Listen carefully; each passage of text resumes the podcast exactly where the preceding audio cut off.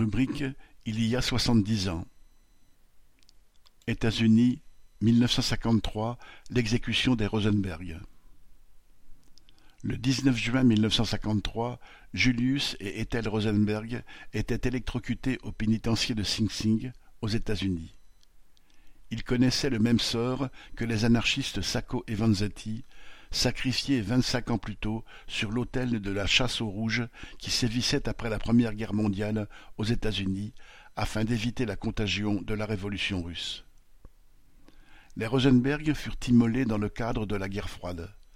La principale puissance impérialiste de la planète, engagée dans la guerre de Corée, préparait l'opinion publique à une éventuelle guerre chaude contre l'URSS et la Chine. C'était l'époque du macartisme, de la « chasse aux sorcières » menée par le sénateur du Wisconsin, Joseph McCarthy. Le 9 février 1950, celui-ci lança l'attaque contre les fonctionnaires américains suspects de communisme.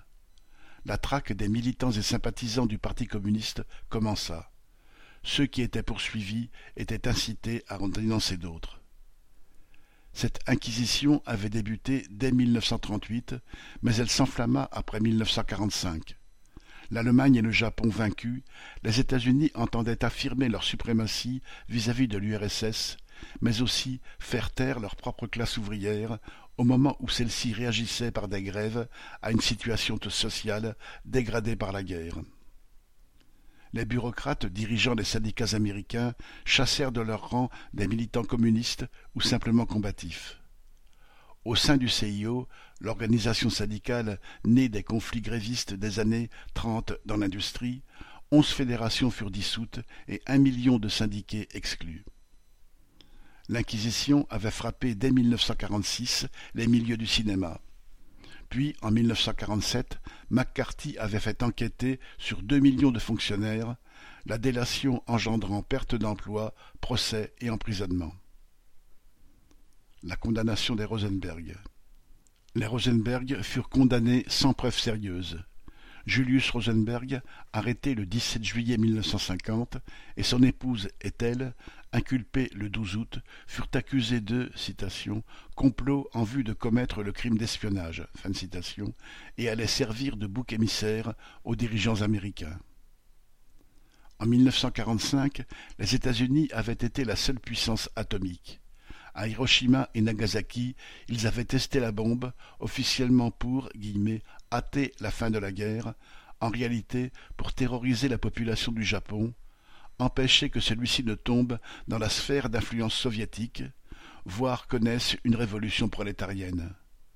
Cela avait été aussi un message adressé au reste du monde pour l'avertir que les USA en étaient le patron.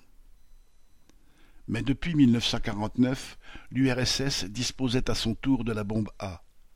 Le 1er décembre 1950, en pleine escalade de la guerre de Corée, le président américain Truman se déclara prêt à utiliser la bombe contre l'URSS si celle-ci menaçait l'Europe au-delà de sa zone d'influence. En réponse, le 3 octobre 1951, l'URSS testa une bombe plus puissante. Pour les dirigeants américains, c'était un camouflet. Les Rosenberg furent donc des « espions atomiques ».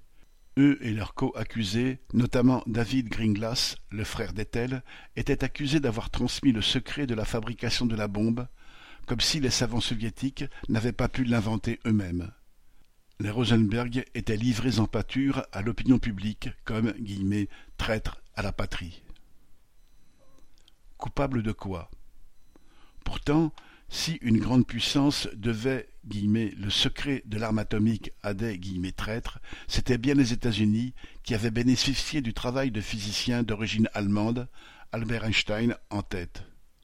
Adversaires des nazis, ceux-ci avaient informé le gouvernement américain des possibilités militaires de la fusion nucléaire pour que les nazis ne soient pas les premiers à la mettre en œuvre.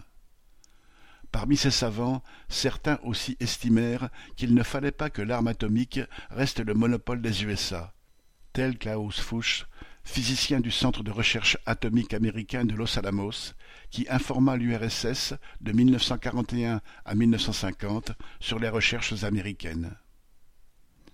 Les Rosenberg, eux, n'étaient pas des physiciens, mais des militants communistes. Lui, ingénieur, elle, dactylo, s'était connu dans les années trente à New York. Ethel fut licenciée après sa première embauche pour avoir appelé ses collègues à résister à un patron rapace.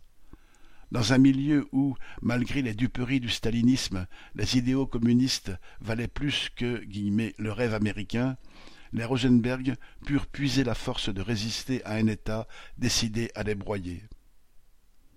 Les Rosenberg estimaient sans doute juste que les secrets de la bombe atomique soient partagés mais le service militaire fait par David Gringlas à Los Alamos n'aurait pu lui permettre d'acquérir une quelconque information sérieuse à transmettre à l'URSS. Selon les déclarations faites en 1946 par un concepteur de la bombe, des données détaillées sur la bombe atomique demanderaient 80 à 90 volumes imprimés serrés que seul un scientifique pourrait lire. Les guillemets aveux mensongers de Gringlas, il le reconnut des années plus tard, sauvèrent sa peau et condamnèrent à mort sa sœur et son beau-frère. De toute façon, le sort des Rosenberg était scellé avant que l'affaire ne soit jugée. Pour les dirigeants américains, ils devaient être des victimes expiatoires.